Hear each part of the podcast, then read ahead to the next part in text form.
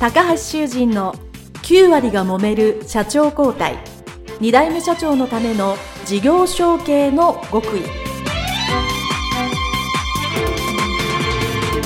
この番組は2代目社長専門経営コンサルタント高橋修人が経営に悩んでいる2代目社長や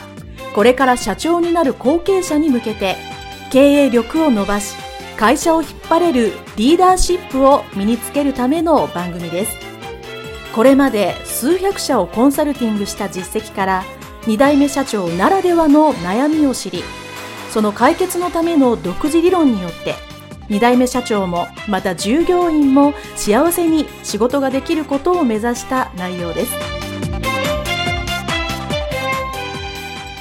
皆さんこんにちは。事業承継コンサルタントの高橋修人です。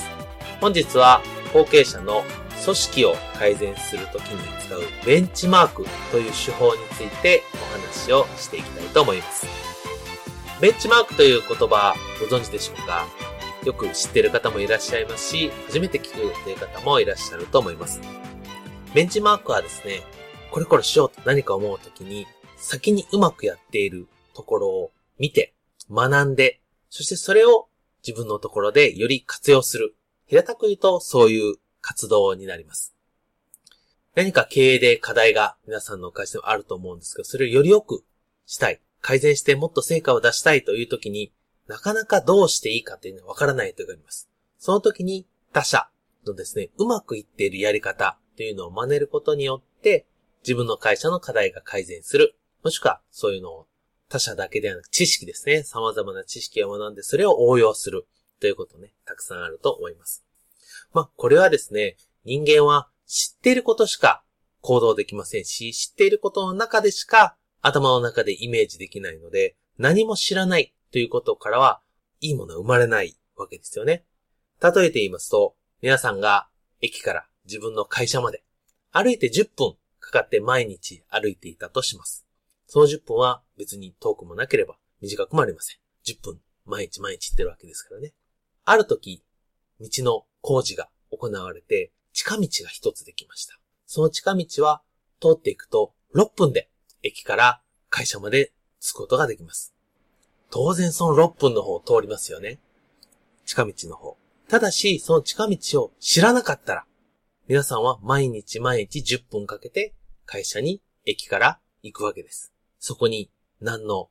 不思議も、なんか自分が遠くから行ってるって感覚はありませんね。でも、近道を知ってしまったからには、もう次その10分歩くときは6分で行けるのに10分でかかると。この道遠いなと思ってしまうわけです。つまり知ってしまった、近道を知ってしまったことによって、より良いやり方に気づいてしまった。ということですね。他には、例えば世の中にたくさん便利グッズっていうのがありますよね。ちっちゃいものから大きいものまでいろいろあると思いますけど、これをこうしたら今までなんか不便を感じてたのが解消できるっていうのはたくさんあります。その中でそうですね、例えば自撮り棒っていうのがもう今当たり前にありますけど、自撮り棒がない時代、まあ3年前ですかね、5年前ですかね、わかりませんけど、それぐらいの時っていうのはですね、スマホ、もしくは自分の携帯でね、えー、自分を撮ろうとした時に手を目いっぱい伸ばしてですね、まあ今でもそういう自撮りの方いらっしゃいますけども、えー、頑張って撮ると。そうすると、なかなか風景であったり、その自分の表情であったりというのがうまく撮れない。ですね。そこで、自撮り棒というのがあって、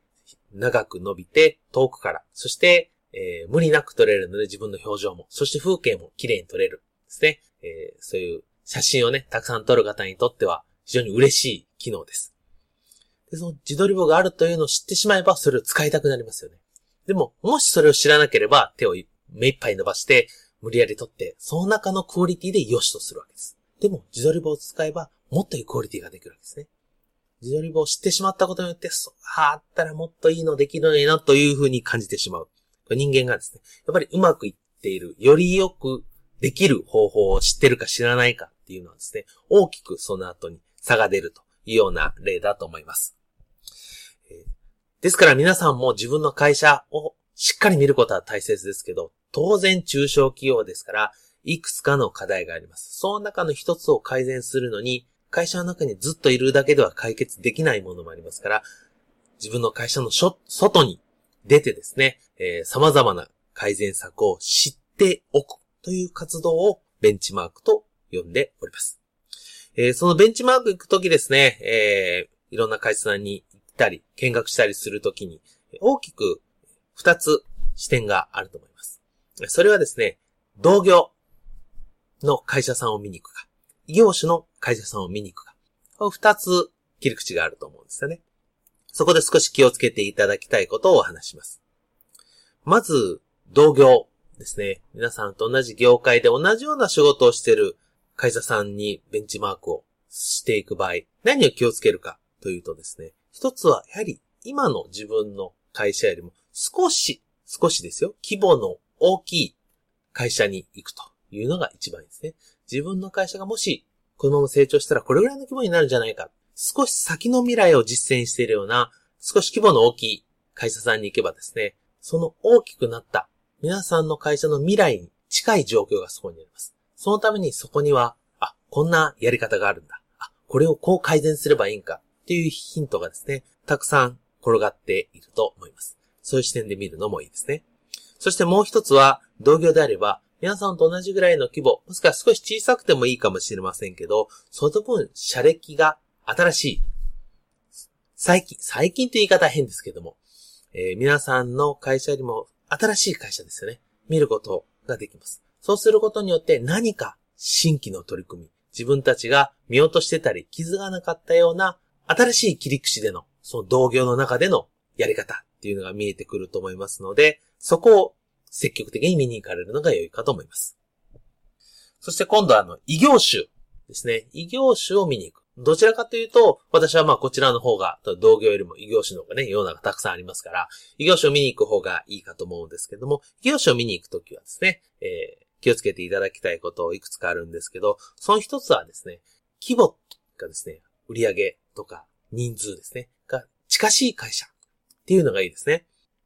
特に、えー、まあ、人間ですね、従業員の数であったり、えー、そういうのが近しい会社っていうことですね。同規模であれば、皆さんと同じような悩みであったり、課題をかつて持っていたことがあると思います。でそれを改善していた、していったり、もしくはもうすでに改善している内容っていうのはたくさんあります。よく言われることですけど、業界の常識は異業種の非常識っていうのはたくさんあります。えー、後継者さん、特に製造業とかいう関わってる方は非常に皆さん真面目でですね、勉強熱心で一生懸命働かれるんですけども、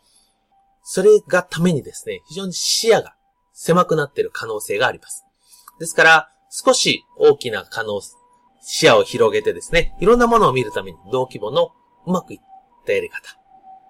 うまくいっている方法っていうのを知ってるっていうのはとても大切だと思います。もちろん全てが全て自分の会社に置き換えることはできないかもしれませんけど、何かしらのヒントにはなるかしです。そしてもう一つは、えー、規模は多少大きさが違ってもですね、同じぐらいの社歴、同じぐらいの社歴ですね、えー、始まって10年、20年、30年あると思うんですけども、同じぐらいの社歴であれば、これもまた同じような課題があるはずです。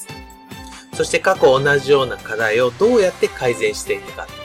違う視点、これも違う視点で学ぶことができますので、異業種の場合は同規模、または同じぐらいの社歴っていうのをですね、意識してベンチマーク、会社を見に行っていただければ良いかと思います。はい。それでは、え、今回は事業承継の組織の改善という中の一つのベンチマークという手法についてご説明をいたしました。それではこれで終わりたいと思います。ありがとうございました。